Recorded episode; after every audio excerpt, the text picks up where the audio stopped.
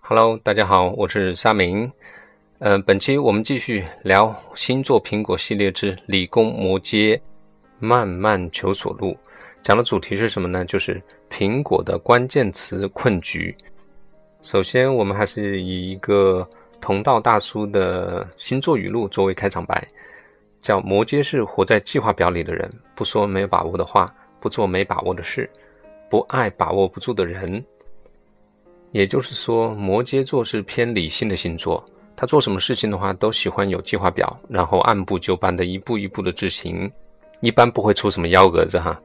而苹果在关键词的探索上，确实就像一个小心翼翼的摩羯男，这也难怪，因为关键词呢实在是太重要了，尤其对于做 ASO 的小伙伴来说，都应该知道我是什么意思。不过呢，目前行业内对于这个关键词的理解，我觉得还是有很多的误会。我的星座苹果系列连载，在很多方面是在澄清行业里面的很多误解，呃，尝试从另外一个角度带大家从一个更高的一个角度或者更广的一个角度去看这个问题。只有这样，大家才不会陷入到这个众说纷纭的各种迷雾当中，迷失了方向。比方说。我在那个 App Store 里面去浏览一下很多 APP 的评论，经常会看到一些评论的话非常非常假。怎么假呢？我称之为论文式的评论，就是它长篇大论，引用一些什么我们 APP 采用了什么样的一个技术，然后获得过什么样的奖项，这个技术有哪些好处，就一堆这样的文字堆上去的时候，你会觉得这个难道是真实用户的评论吗？为什么会有这么多这样的评论在里面呢？是因为行业里面很多人认为，当你在这个评论当中的话，去堆砌一些关键词，在这个关键词上的排名就会提升。举个例子，如果我是一个社交类的 APP，我希望用户在搜索社交软件的时候，我的排名越高越好，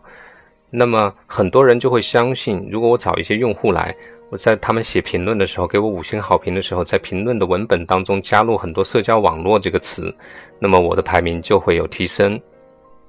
那么这个看法是对的吗？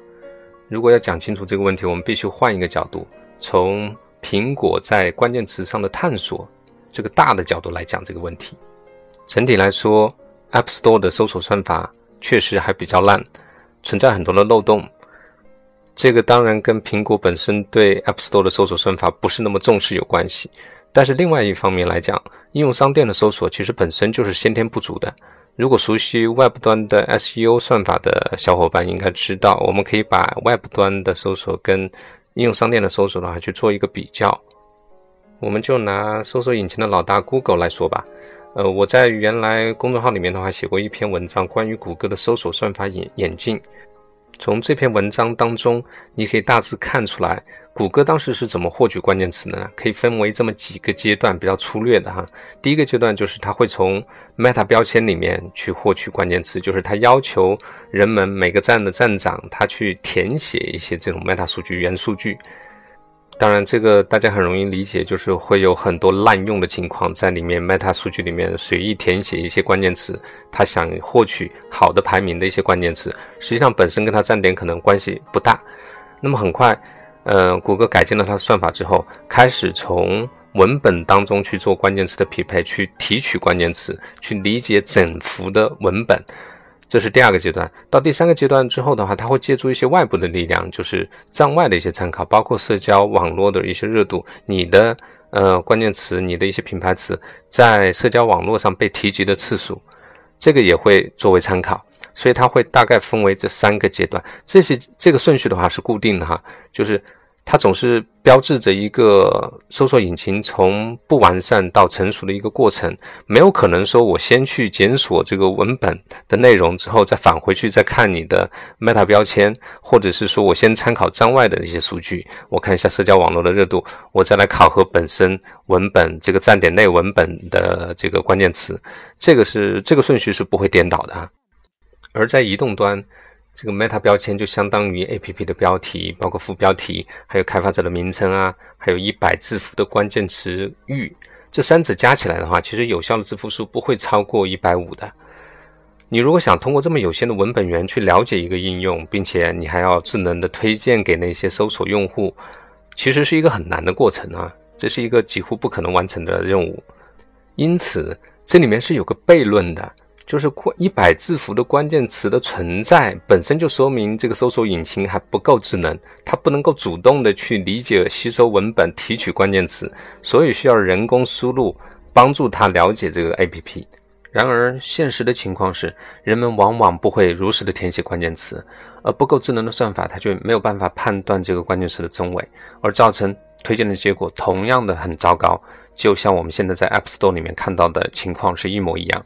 所以呢，这种机制其实是提供不了很优越的搜索体验的，也是当前 App Store 的最大的漏洞。苹果当前当然可以靠人工去帮助他们去筛选一下关键词，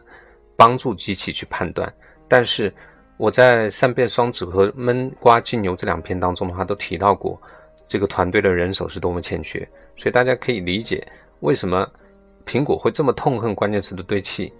呃，但是还是有这么多的漏网之鱼。我们在 App Store 里面还是经常会看到一些长标题啊这样的情况。当然，苹果自己是很清楚这种局面的，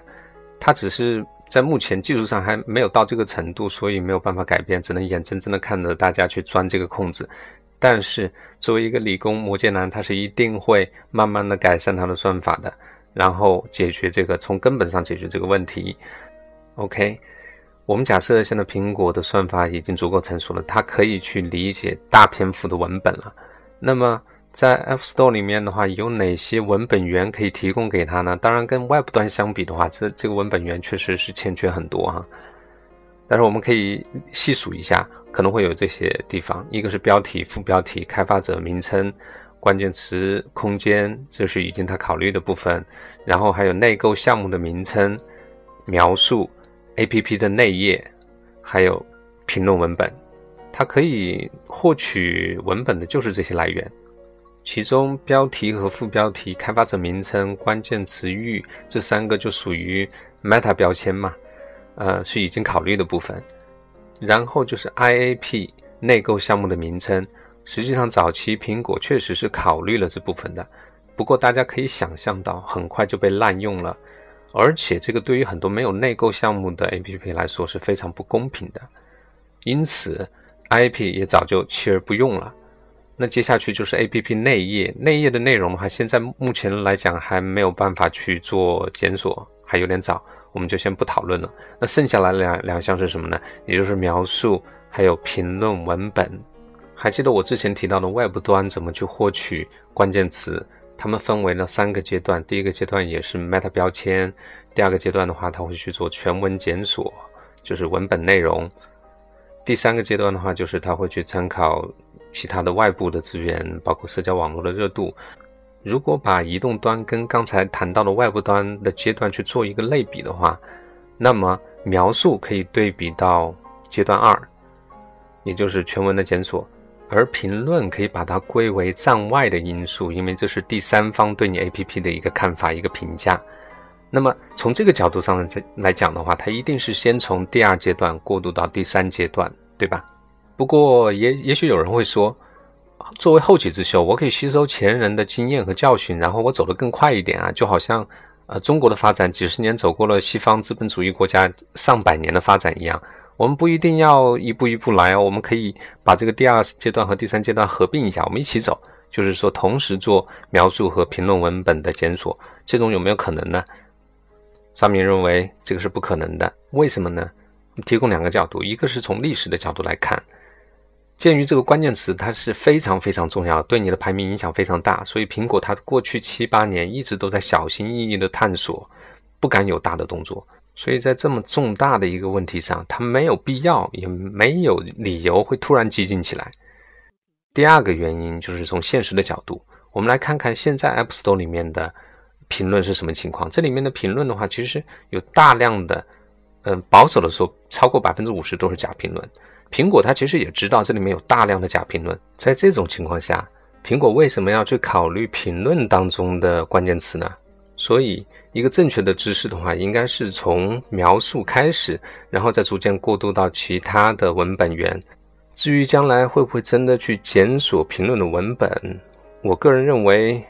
是一个未知数。这其实要看到时候局势如何发展，我们后续再说。作为理工摩羯男，苹果也确实是按照计划一步一步实施的。二零一六年就是苹果开始检索描述的元年，